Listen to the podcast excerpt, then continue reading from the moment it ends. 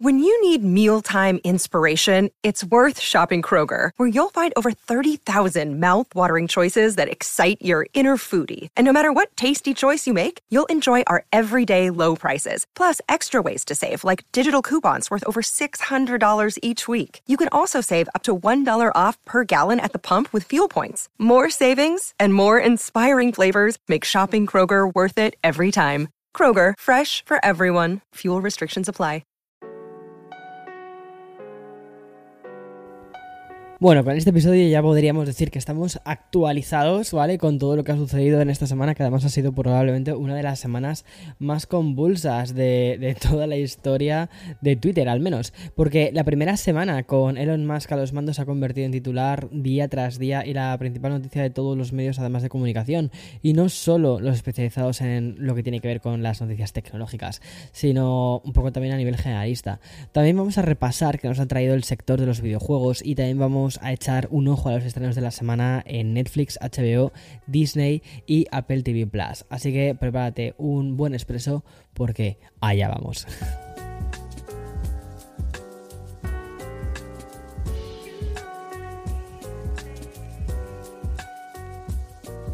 Hola, soy Víctor Abarca y estás escuchando Expreso con Víctor, el podcast diario sobre tecnología, tecnología que importa y cultura digital. Bueno, he hecho la introducción antes de, o sea, después de lo que es la segunda intro, la primera intro. Bueno, da igual, tú me entiendes. Total, que sí, que estás escuchando Expreso con Víctor, que ya estamos al día de las cosas y de lo que quiero empezar a hablarte es un poco sobre Twitter. Y es que en los últimos cinco días los medios de comunicación han hablado más de Twitter que probablemente en toda la historia de la compañía. Y con esto no me estoy refiriendo a toda la información global que se genera dentro de la plataforma, es decir, los típicos salseos y declaraciones por tweets polémicos y también peleas entre personalidades, tuiteros y todas estas cosas. No, me estoy refiriendo al funcionamiento de la compañía y sin duda eh, ha sido el tema estrella de esta semana. Elon Musk recuerda que acabó, acabó adquiriendo em, Twitter y lo que hemos experimentado desde entonces es una especie de constante vaivén, de altibajos, de, de ahora digo una cosa, digo otra cosa. Una especie de montaña rusa en la que, bueno, pues podríamos decirlo así casi como el Iron Man excéntrico, pues eh, ha subido a, su nueva empresa y ha decidido cambiarla. Y solo esta semana comenzamos con la llegada de la nueva suscripción de pago, aunque Twitter Blue ya existía, apenas contaba con poco más de 100.000 usuarios activos, pero llegó Elon Musk y decidió convertirlo en el asunto de debate y de prioridad de toda la semana. Y por esto no solo tuvo que aplicar la nueva tarifa de los 8 dólares, es decir, un 40% del incremento sobre la tarifa que existía ya. Pero como te digo, había aún más cosas, porque ya desde el lunes amanecimos con una información de los principales sites que señalaban que Elon Musk estaría barajando la posibilidad de convertir Twitter en una aplicación de pago. ¿Cómo? Pues muy fácil, a la manera de algunos sites de comunicación, es decir, permitiendo un uso limitado mm, que daría paso, digamos, a después un muro de pago. Cobrar a los usuarios una tarifa de suscripción para poder utilizar Twitter suena un poquito a mm, distopía, casi te diría, ¿no? Pero sobre todo suena a preguntas en el aire. ¿Cuántos tweets vamos a poder leer mensualmente gratis? ¿Pagarías, algo más importante, pagarías por leer tweets o pagarías por tuitear? Y mientras reflexionamos sobre todas estas preguntas, la semana siguió y también vimos cómo se lanzaban por fin las nuevas cosas de Twitter Blue. Pero en una demostración más de todo, la, de todo lo que está siendo o de toda esta dirección basada en la improvisación con la que está dirigiendo mm, Elon Musk Twitter, la plataforma se vio obligada a modificar la recién estrenada nueva versión de Twitter Blue a las pocas horas de lanzarla. Y es que la versión premium de la aplicación, que tenía, como te digo, ¿no? el, el, precio medio mensual de 8 dólares, fue lanzado el miércoles de forma oficial. Y lo que ocurrió durante sus primeras horas de vida es algo que todos nos podíamos ir imaginando ya. Y es que el nuevo cheque azul iba a ocasionar multitud de problemas de suplantación de identidades. En estas primeras horas, en esta nueva versión de Twitter Blue, fuimos testigos del caos producido. Y es que la verificación de 8 dólares consiguió que fuésemos incapaces de distinguir entre las cuentas oficiales de personajes, famosos, celebridades y de empresas, ¿vale? Y mm, de las cuentas de usuarios que se hacían pasar por estas. Por citar algunos ejemplos, ¿vale? En el día de ayer, un falso LeBron James convulsionó al mundo entero de la NBA, ¿vale? Al tuitear que solicitaba el traspaso para irse a los Lakers.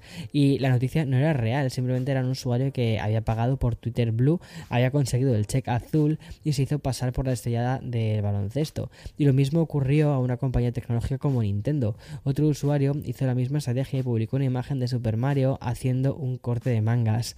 En un tercer ejemplo, ¿vale? Una falsa cuenta de Valve anunciaba una supuesta nueva plataforma de streaming y en las últimas horas hemos una cuenta que se hacía pasar por Pepsi y que está tuiteando que Coca-Cola era mejor que Pepsi. O un perfil haciéndose pasar por Tesla haciéndose un muy desafortunado chiste de humor negro sobre el 11S pero protagonizado por un coche de la compañía. Y obviamente las consecuencias pues nos han hecho esperar y Twitter tuvo que comunicar que las cuentas creadas a partir del 9 de noviembre del 2022 no podrían suscribirse a Twitter Blue en ese momento. Y la compañía también añadió que Twitter Blue solo estaba disponible en iOS para usuarios de Estados Unidos, Canadá, Australia, Nueva Zelanda y Reino Unido, obviamente con la intención ¿vale? futura de expandirse a nivel global. Pero Twitter Blue no fue el último episodio de la semana, porque Elon Musk se atrevió con un Spaces para, digamos, cortar la hoja de ruta de Twitter, o al menos eh, la hoja de ruta que en ese momento estaba pasando por su cabeza. Dijo, voy a hacer un Spaces, que es como una especie de zoom, ¿vale? Para contar de qué va a ir esto. Y mira, el nuevo propietario de la compañía, que además está copando muchísimas portadas. Em, pues mm, os hablo de su intención de convertir Twitter en una especie como de WeChat. Es decir, es esta WeChat es la plataforma mm, em, china, ¿vale? Que sirve para, para diferentes funciones. No solo sirve para comunicarse entre usuarios, sino que también es un foro de debate em, y también sirve para hacer compras. Elon Musk habló en este Twitter Spaces de cambiar la estructura de la plataforma para que, por ejemplo, se pudiesen realizar pagos de una, de una forma muy parecida a lo que hace PayPal. Recuerda que él fue uno de los fundadores de PayPal y los usuarios conectarían la cuenta bancaria a Twitter, yo ahora mismo no conectaríamos nada, y de este, de este modo podríamos solicitar, enviar y recibir dinero. Además, también añadió que este paso solo sería la puerta de entrada al siguiente nivel, que sería añadir tarjetas de débito cheques y otras funciones más propias de los bancos. Y durante este Spaces, Elon Musk también, también incidió en su apuesta por el vídeo. Y es que dijo que quiere implementar un servicio de pago para que los creadores de contenido publiquen sus vídeos y los usuarios los consuman a través de una especie de paywall con diferentes niveles de pago y suscripción. Vamos, igual que OnlyFans, ¿vale? O sea, ya habló de crear un OnlyFans dentro de Spaces. Pero, o sea, es que es muy raro porque si lo piensas dices, ¿cómo quieres crear un OnlyFans si al mismo tiempo también quieres crear una plataforma de pago eh, de tarjetas de crédito? Es como algo muy raro, ¿sabes? Pero mm, si nos tenemos un poco que quedar con todo lo que ha comentado Elon Musk, es por la siguiente frase que yo creo que va a pasar a la historia. Y dijo así textualmente, dijo, Twitter hará muchas tonterías en los próximos meses no sé, yo creo que se está cargando Twitter y que quizás eso, eso estaba dentro de su hoja de ruta. Y cuando pensábamos que por ser viernes íbamos a tener una especie de respiro sobre lo que es el liderazgo de Musk, pues hoy nos hemos despertado con más información al respecto. Y es que Bloomberg ha tenido acceso al primer email que el nuevo mm, Twitter Chief ha mandado a toda la plantilla. Y más allá de confirmar que Elon Musk no quiere que los empleados de Twitter teletrabajen, el gran titular de hoy es el aviso del propio Musk en el que no descarta que la compañía acabe entrando en bancarrota pero aún hay más, porque en un nuevo giro de guion hemos conocido que la red social ha tenido que pausar Twitter Blue. que esto es muy fuerte, Ha durado dos días. Y la razón la vas a adivinar, ¿vale?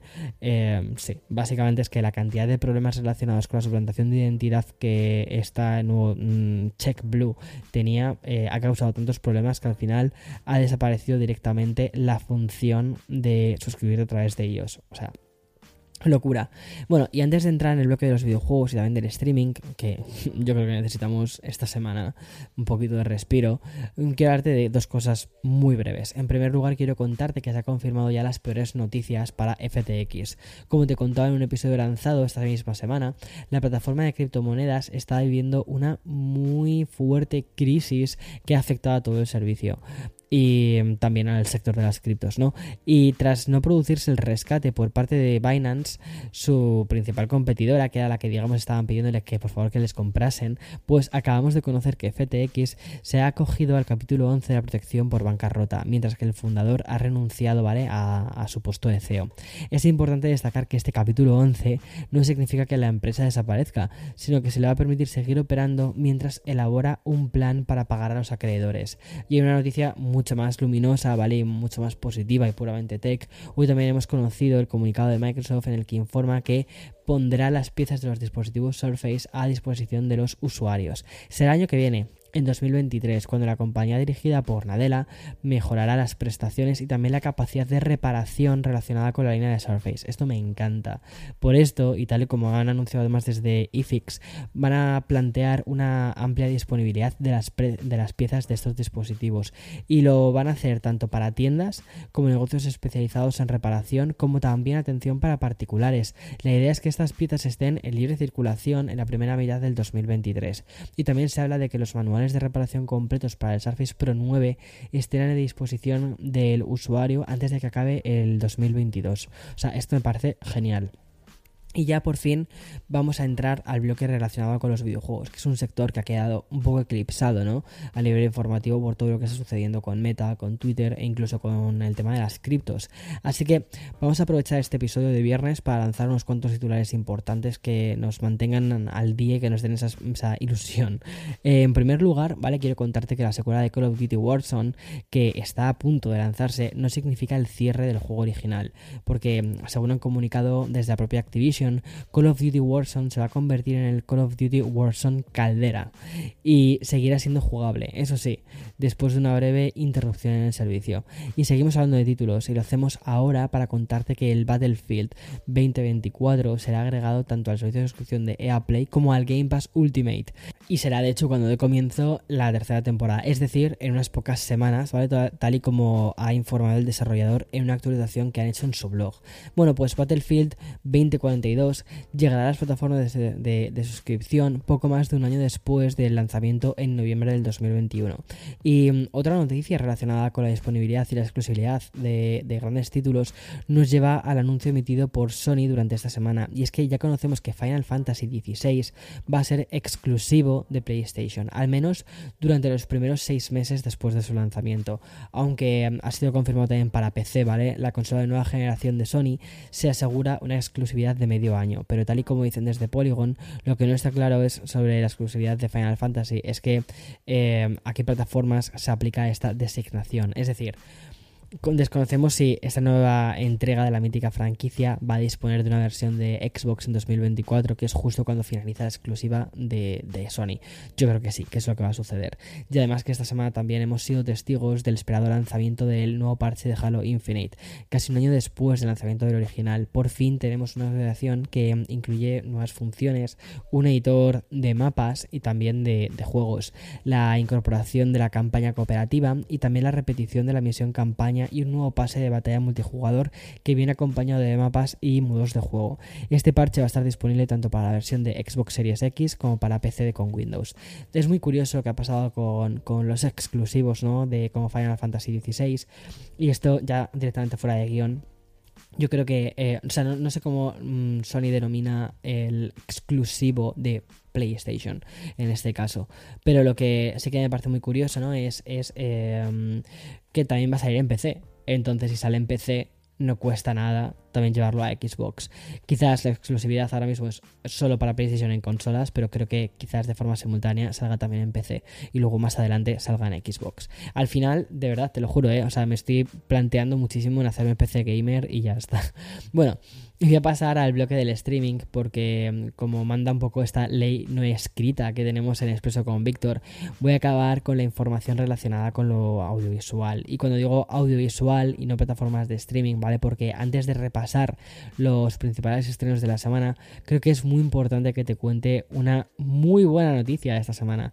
Y es la misteriosa colaboración entre uno de mis estudios favoritos, que es el estudio Ghibli, y Lucasfilm. Es decir, la unión de dos compañías cinematográficas que yo creo que más nos han hecho soñar, ¿vale? Desde que tenemos memoria, porque por un lado tenemos al estudio responsable de mi película favorita, que es El viaje de Chihiro, y también eh, Mi vecino Totoro, que es una también de mis favoritas, y luego por otro lado está mm, Lucasfilm, que, que te puedo decir, o sea, son los creadores de Star Wars. Bueno, pues la colaboración no sabemos demasiado bien de, de qué se trata, solo que hemos podido ver el vídeo que ha publicado el perfil oficial de Twitter de, de Studio Ghibli, que este te lo prometo, que este perfil es, es, es real, ¿vale? Y por resumir ahora mismo, tenemos el nivel de hype por las nubes. Y ahora sí, vamos rápidamente a repasar qué novedades tenemos en los sites de streaming. Y lo hacemos como siempre empezando por Netflix, que ya ha lanzado en España su plan de publicidad.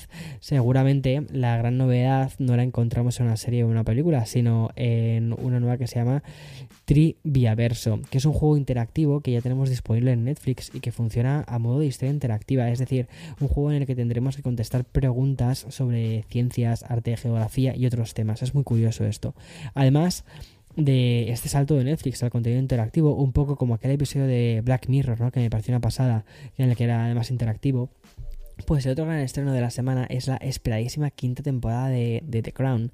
Y es que la serie de ficción que ya está contando la historia de la corona británica, eh, me parece que, o sea, está consiguiendo unos niveles de audiencia brutales. Y con esta nueva entrega, ¿vale? Entramos además de lleno en la década de los 90. De hecho, tengo entendido de que la temporada acaba con la muerte de, Diana, de Lady Di. O sea, eh, qué triste. Eh, de hecho, hace muy poquito leí un reportaje en Vogue que hablaba justo de los vestuarios que han utilizado en The Crown para replicar los trajes que llevaba eh, Diana durante la princesa Diana durante todos estos eh, durante toda esta época en la que está ambientada esta nueva temporada. Luego más salseito y de buena calidad vamos a encontrar también eh, unas cositas en HBO porque la plataforma de Warner ha lanzado la película que más noticias ha generado en todo este 2022. Exacto, es la de Don't Worry Darling que ya está disponible en el site.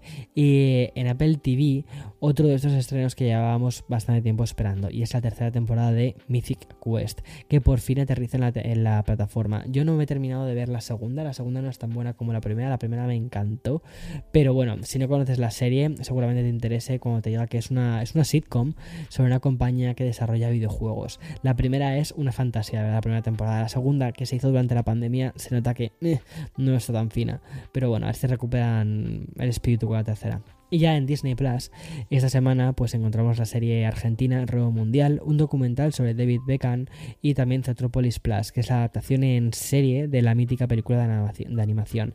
Y ya por último, Amazon Prime estrena la cuarta temporada de su documental musical sobre Rihanna y el estreno de la comedia Mamíferos. En fin, hasta aquí todas las novedades relacionadas sobre, bueno, pues sobre el mundo de la tecnología y de la cultura digital. Y nada, nos escuchamos la semana que viene. Chao, chao, chao.